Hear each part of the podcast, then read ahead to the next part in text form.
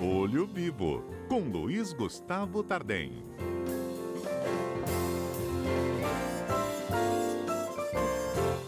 Gustavo, sei que você hoje tem um monte de dicas super legal aqui de coisas que a gente não deveria pagar. Como assim, hein?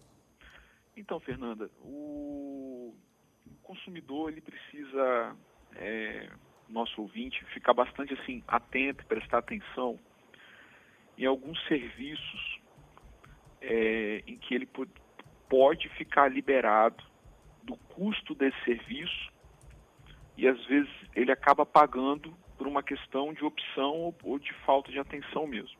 Eu vou dar alguns, alguns exemplos. É, anuidade de cartão de crédito, Fernando.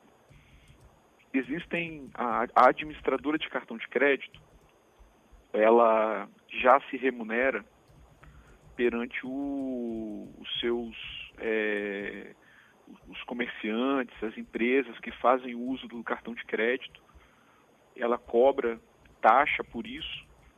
Quando algum consumidor está inadimplente, ela também é, pratica juros bastante altos e com isso a administradora vai se remunerando e muito bem. E uma das formas, Fernanda, de remuneração também da administradora é a anuidade do cartão. Então, é, é importante que o, o, nosso ouvinte ele pesquise bem na hora de fazer uma contratação de um cartão de crédito, porque já existem modalidades de cartão e administradora que não cobram mais anuidade.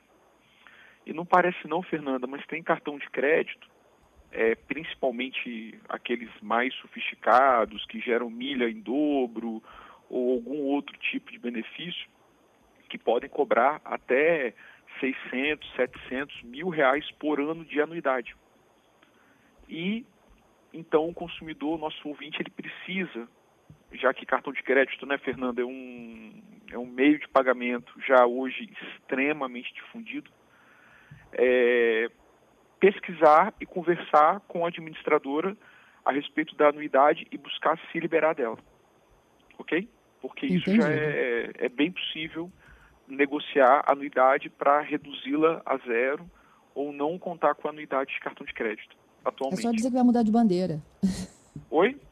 É só dizer também que vai mudar de bandeira. Rapidinho eles não, iniciam sim, uma negociação.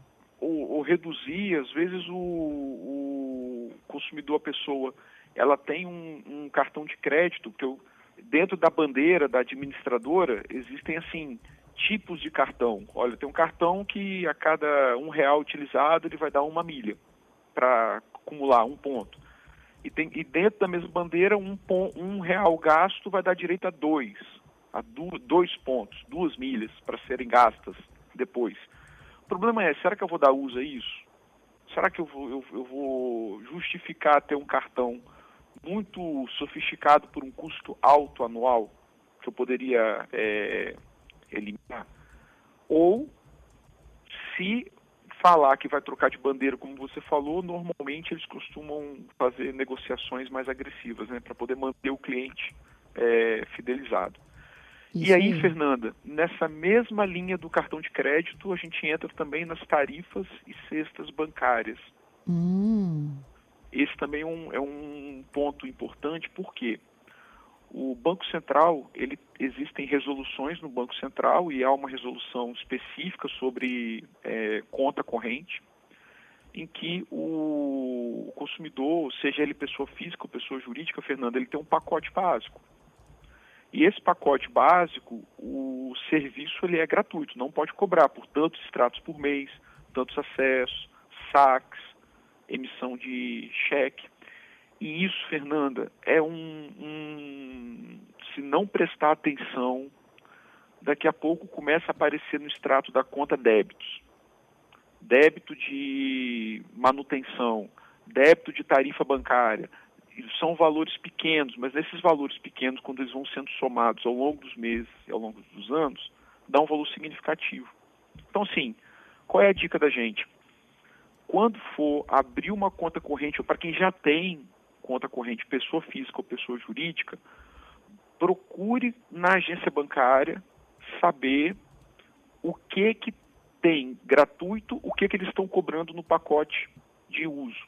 Principalmente para pessoa jurídica, Fernando, microempresas, pequenas empresas, é, porque porque a gente fala assim que é, despesa é igual unha, né? A gente tem que cortar sempre.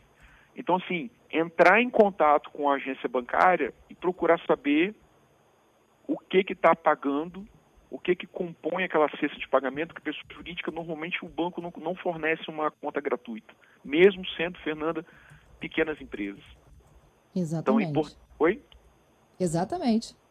Não, não, não fornecem gratuitamente. E aí, é, algumas pequenas empresas, microempresas, que é um autônomo, ele tem que questionar os 50, 60, 70 reais por mês que está sendo cobrado dele, o que, que isso diz respeito, e buscar adequar a conta corrente ao perfil do, é, do consumidor e entender, volto a frisar, o que, que compõe a cesta grátis de serviço. Ok? Entendi. É, um outro ponto também, Fernanda, muito interessante a respeito que é uma opção do consumidor que eu até às vezes defendo que é útil, é a questão de seguro de eletrônicos e eletrodomésticos. A pessoa compra um, um eletrodoméstico, um eletrônico na loja física ou por meio do e-commerce, que está sendo muito difundido, e o vendedor, ou pelo sistema do e-commerce ou presencialmente, ele oferece um seguro para estender a garantia da fábrica. Às vezes o produto, Fernanda, vem com garantia de um ano e ele é, oferece um seguro com uma garantia de mais dois anos. Então, assim, é, primeiro ponto, isso é uma opção do consumidor, ele não precisa, é, é proibido ter aquisição de produto de serviço vinculada à compra de um seguro, salvo em, hipóteses que a lei determina, Fernando, como por exemplo, financiamento de imóveis. Financiamento de imóveis é obrigatório ter um, um seguro ok? Justamente para poder, em caso de evento de morte ou de invalidez, de morte, por exemplo, né? o seguro quita o financiamento. Ou também em, em financiamento de imóveis, danos ao imóvel. Então o seguro quita se tiver algum dano, algum problema estrutural, o seguro vai lá e faz a quitação. Então essas hipóteses são obrigatórias e já tem já um, um, um posicionamento em que o consumidor ele pode também, Fernanda, ver qual a seguradora que ele vai fazer o seguro do financiamento habitacional, porque como o seguro no, no, financiamento habitacional vai durar 10 anos, 20 anos e é sobre uma porcentagem, essa porcentagem, 10 anos, 20 anos, esse valor ele é significativo.